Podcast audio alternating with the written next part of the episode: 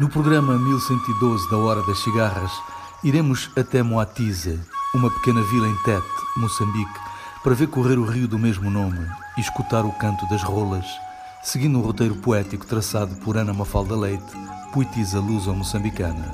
Conosco irão também Bonga, Abdullah Ibrahim, Paulo Soares, Valdemar Bastos, Patrícia Faria, Teta Alando, os jovens do Prenda e João Afonso.